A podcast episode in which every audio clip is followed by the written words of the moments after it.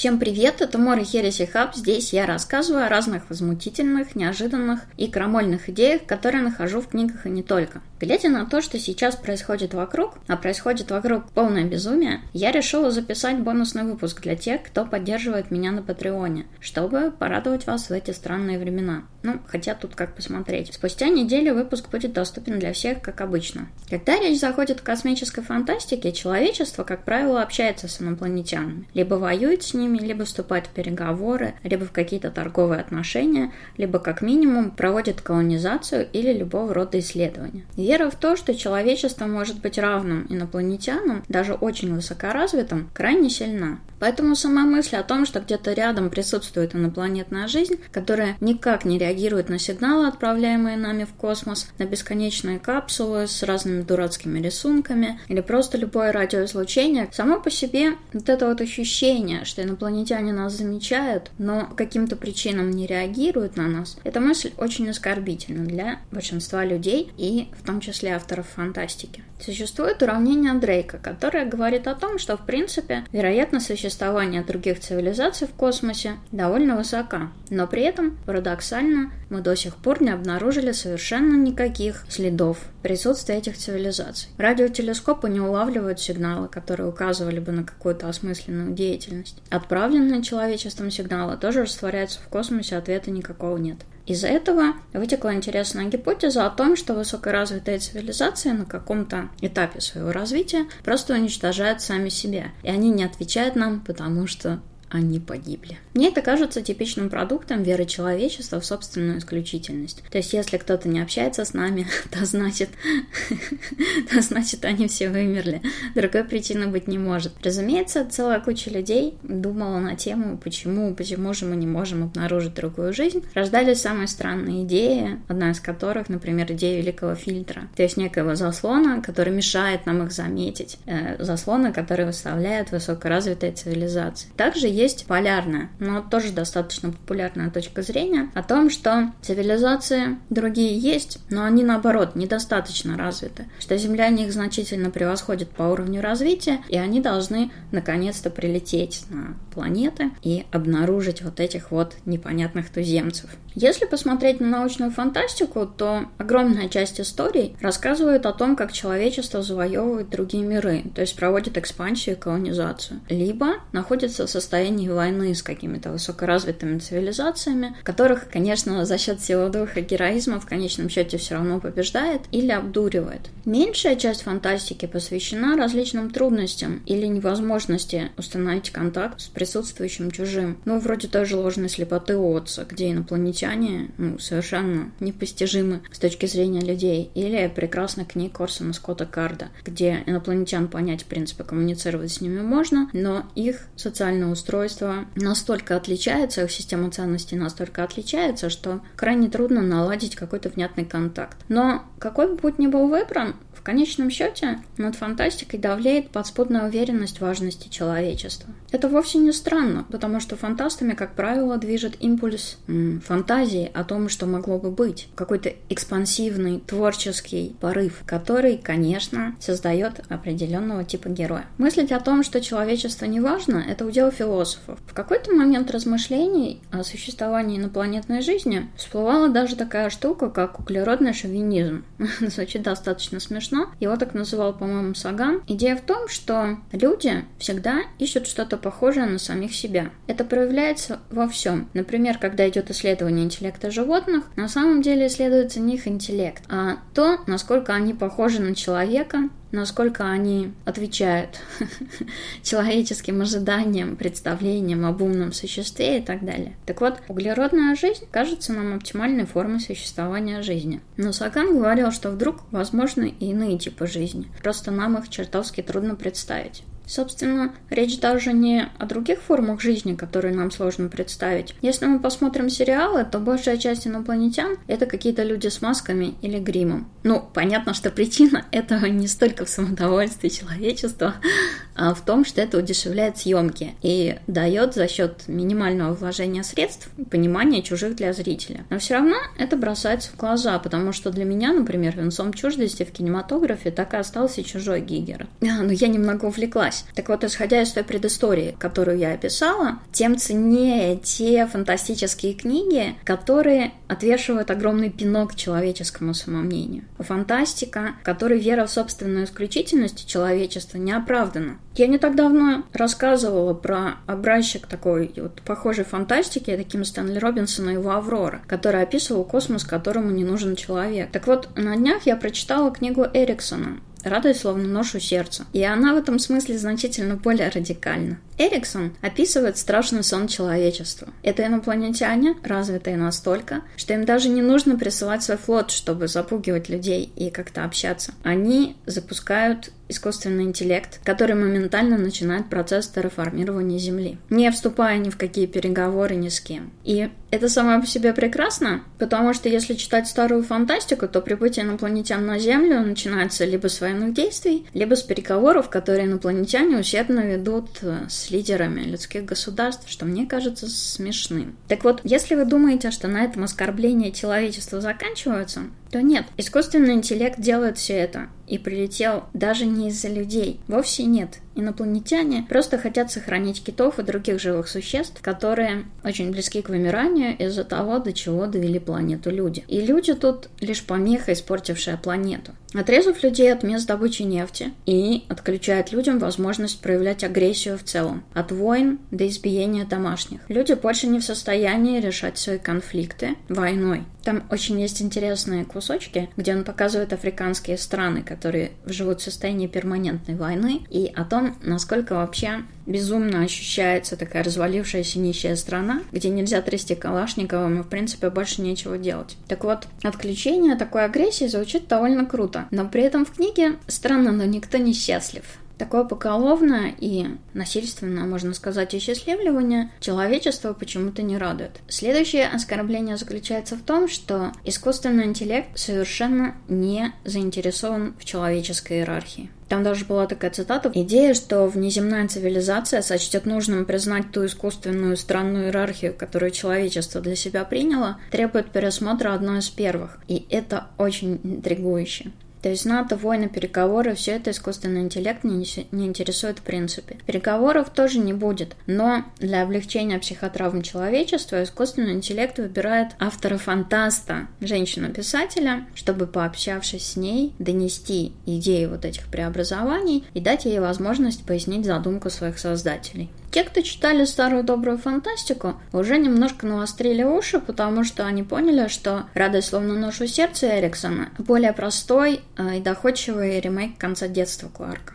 Я уже рассказывала про теорию контакта, которая говорит о том, что встреча с действительно серьезно развитыми инопланетными цивилизациями может погрузить человечество в мощную депрессию из-за утраты таких вот экспансивных глобальных ценностей. Потому что завоевательный пафос, ощущение исключительности во Вселенной будут лишены оснований. Конечно, для кучи ученых это будет очень интересно, но такие простые массы могут и. Потому что стать из номера один, номером три или там номером 121 довольно тяжело. И Эриксон в радости, словно нож у сердца, как раз, не знаю, немножко нарочитой форме все это и показывает. По сути, это несложно написанная даже сатира, что может удивить, потому что Стивен Эриксон вообще гораздо больше известен своим малозанским циклом. Это такое развесистое, темное фэнтези. Здесь же язык предельно прост, строение книги тоже полностью подчинено идее. Показывается, как искусственный интеллект запускает следующую стадию происходящего, будущего. Затем дается какой-то быстрый бриф участием случайно выбранных лиц на Земле. То русский президент, то чел в Африке, врач, который потерял свою работу, потому что никто больше не болеет. И я не могу сказать, что это хорошая книга. Ну, скорее всего, не особенно удачная. Но это совершенно не важно, потому что она провоцирует огромное количество дискуссий. Ее очень интересно осмысливать и очень интересно обсуждать какие-то вот эти вбросы, которые он делает. Неуютность вот этой первой половины книги такова, что вещь все равно стоящая.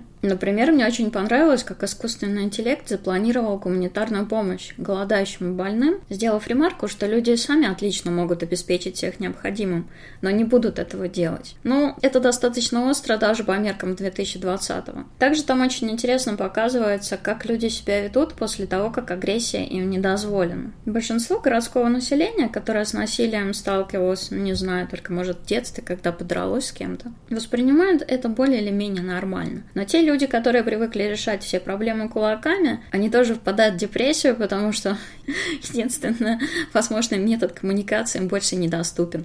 Там есть муж, который поколачивал свою жену, он собирается опять это сделать, потому что он очень раздосадован, ему плохо и больно, он собирается как-то снять напряжение, поколотив свою жену головой об стену, но он не может, и он сворачивается калачиком и лежит на диване, такой бедняжка. Там есть интересный разговор, касающийся прав на Солнечную систему. По идее, не так давно была мода покупать участки на Луне. Все знали, что это чушь собачья, но при этом все равно покупали, потому что это романтично. Там идет диалог о суверенных правах на Солнечную систему. Человечество по какой-то причине уверено, что Солнечная система – это его вотчина. Я думаю, что это идет от такой морали Дикого Запада, что там, где никто не живет, то, что еще никто не востребовал, оно принадлежит мне. Когда прилетает искусственный интеллект, то есть представитель, ну, условно говоря, более развитых цивилизаций, которые даже не удостоили Землю своим присутствием, люди начинают думать, а принадлежит ли нам вообще Солнечная система? Мы ведь не устанавливали там флажков, или все-таки туда, куда мы долетели, считается, что Марс, допустим, наш, а что же нам делать? Ну и так далее. Мне тоже кажется интересным поразмышлять над этим. Радость словно нашу сердце» книга достаточно простая, я бы даже назвала ее таким памфлетом, но это не означает, что она плохая. Все тенденции, которые там показаны в такой немножко утрированной форме, они абсолютно верны. И именно этим книга, собственно, и ценна. Я вспомнила историю про существование люксовых брендов и про то, что они систематически уничтожают нераспроданную одежду и парфюмерию на миллионы и миллионы долларов, чтобы невостребованные товары не воровали, и не продавали по более низким ценам, что, разумеется, сразу снизит цены на сам люкс. В итоге получается, что огромное количество люкса сжигается, топится, не знаю, что они с ним делают, уничтожается. То же самое происходит и с недорогой одеждой, производство которой ну, обходится не так дорого и которой делается огромное количество. Ну, например, одежда H&M Огромное количество одежды нераспроданной тоже выбрасываются, но перед этим ее обязательно портят, прокалывают, там как-то разрезают, чтобы ее нельзя было надеть. Почему? Потому что если можно будет надеть, то люди найдут и покупать не будут. В итоге получается, что огромная гора одежды просто уничтожается постоянно. Систематически уничтожается разнообразная техника. Систематически уничтожается пища как по самым дебильным причинам, ну, например, уничтожение санкционных продуктов, когда уничтожаются тонны еды, и заканчивая более простыми вещами, когда, например, на таможне обнаруживается, что нет разрешения на вывоз этого продукта. Сам по себе продукт качественный, но его уничтожают, потому что ну, там, отправлять его обратно, видимо, слишком дорого для таможни, сложно сказать. То есть идет уничтожение продуктов систематическое, тоже тоже в огромных количествах. Я помню, когда я впервые узнала об этом, я подумала, блин, какое безумие. То есть сколько ресурсов уничтожается. Но проблема в том, что при капитализме, в котором мы все живем, любая компания настроена на постоянное расширение. То есть получать прибыль можно лишь расширяясь. Бизнес должен расти. Поэтому товаров производится много. Почти всегда товаров производится больше, чем нужно. Постоянно открываются новые точки. Если перспективность бизнеса оказалась переоцененной, все эти товары очень часто отправляются под нож, потому что бесплатно отдать их компания не может, иначе она обесценит то, что уже продает. Ну и дальше вы сами понимаете, в принципе, об экономике вы можете почитать самостоятельно. Так вот, есть еще такая штука, как фальшивые товары. Огромное количество товаров подделывается. Это миллионы, может быть, миллиарды даже в этом бизнесе бизнесе задействованы. Так вот, э, по закону, если фальшивость товара была обнаружена, все эти товары тоже уничтожаются. То есть их не раздают бедным, нет, ничего подобного не происходит, их уничтожают. В итоге, разумеется, у искусственного интеллекта инопланетян способность людей самостоятельно не то что обеспечить, а именно захотеть обеспечить людей ресурсами вызывает большие опасения.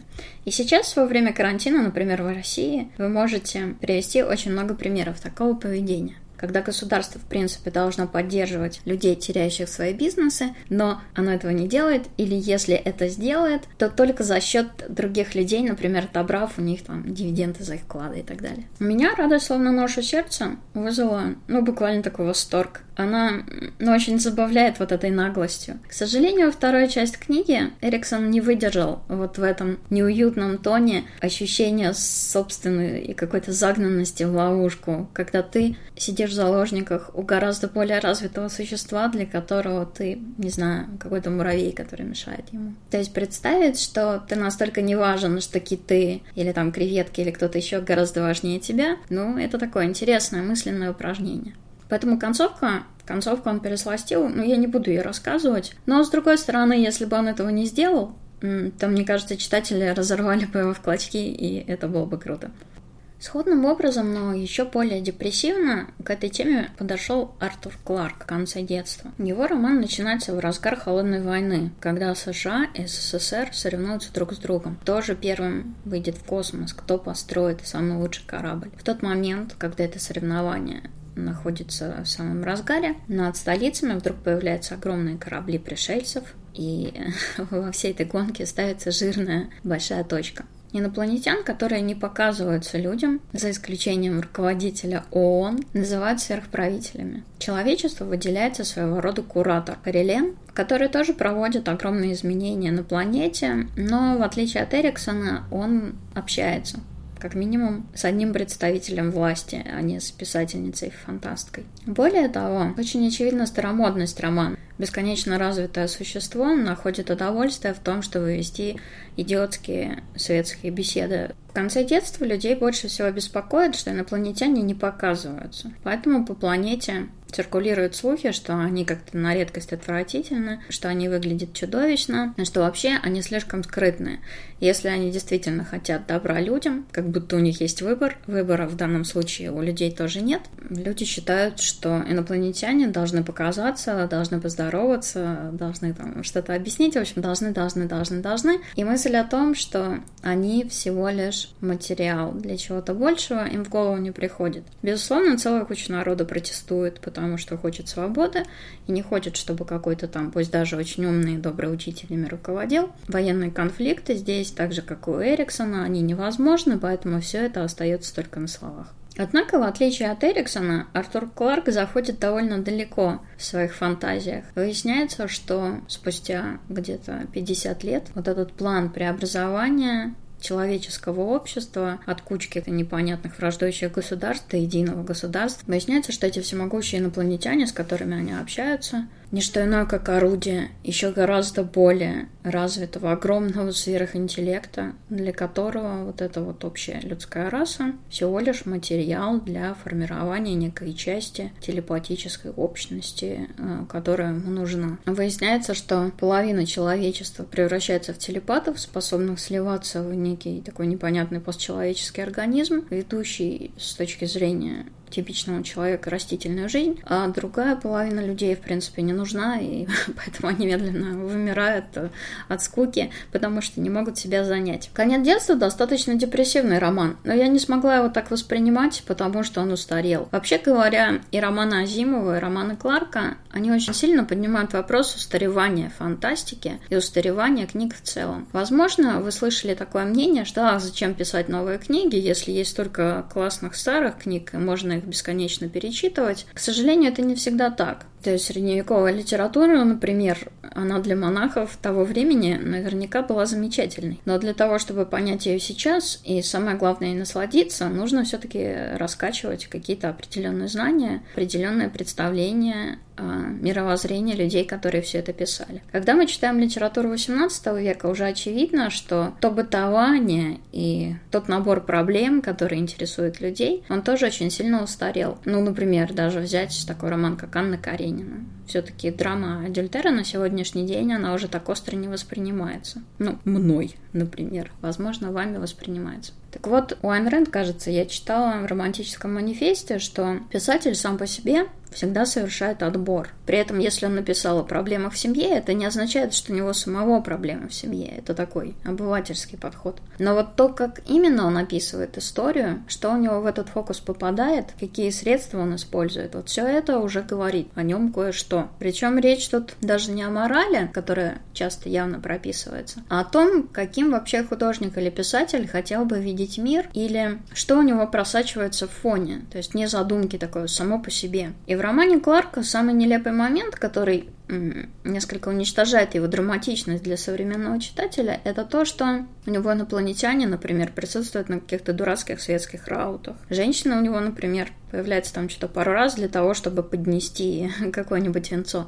При этом Кларк рассказывает про полное социальное переформатирование общества, которое производит инопланетяне. Но он не способен представить, как это выглядит, потому что для него та модель семьи, та модель происходящего, ну, в отличие, кстати, от Хайнлайна, у которого с этим все было в порядке, э, ни Азимов, ни Кларк, они ну, не очень хорошо все это себе представляют, видимо. И получается, что проходит огромное количество времени, а люди развлекаются точно так же, как развлекались. Они ходят в какие-то театры, обсуждают слухи, они читают книжки по парапсихологии, они устраивают приемы. Ну, в общем, они занимаются какой-то чушью собачьей, и их времяпрепровождение — это типичное времяпрепровождение, вот, которое, видимо, периодически вел сам автор. Такая слепота в плане восприятия изменений, происходящих в будущем, совершенно нормальна, потому что пред представить именно э, вот этот вот социальный слом и то, каким общество, каким отношения будут в будущем, достаточно трудно. Но когда ты из современности, где уже очень многое поменялось, и все вот эти вот развлечения, описанные людей будущего Кларка, тебе кажутся весьма наивными, воспринимать все остальное тоже становится сложнее. Тем не менее, конец детства — это вот тот редкий образец фантастики, в котором для человечества все заканчивается, ну,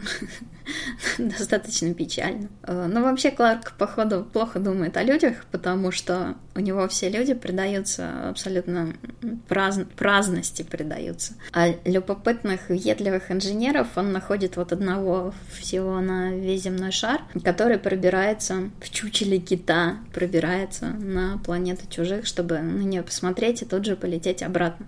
С чучелом кита там тоже достаточно смешно, потому что высокоразвитая цивилизация не может отличить э, чучело... Во-первых, ей нужно чучело кита, но тут ладно, допустим, оно и нужно. А во-вторых, она не может отличить чучело кита от пластиковой эмуляции чучела кита, то тоже довольно смешно. Но если не докапываться до авторов прошлого, что неправильно, то роман «Конец детства» очень классно идет в паре с Эриксоном. И если вы хотите призадуматься о том, что человечеству в космосе ничего не светит, и о прочих депрессивных вещах, а, вот я вам рекомендую почитать. Также мне хотелось призвать всех не поддаваться печали, не поддаваться напряжению, которое создается такой вот массивной атакой со всех сторон в связи с болезнью, а заниматься своими делами даже при условии того, что вы сидите дома. Есть очень много всяких интересных вещей, которыми вы можете заняться. Так что желаю вам удачи, я надеюсь, что рано или поздно все это закончится, и мы все сможем вернуться к тому ритму жизни, к которому мы привыкли. А может, кому-то не захочется возвращаться, и он откроет для себя что-то новое. Так что всем пока. Это Хереси Хаб и Мор.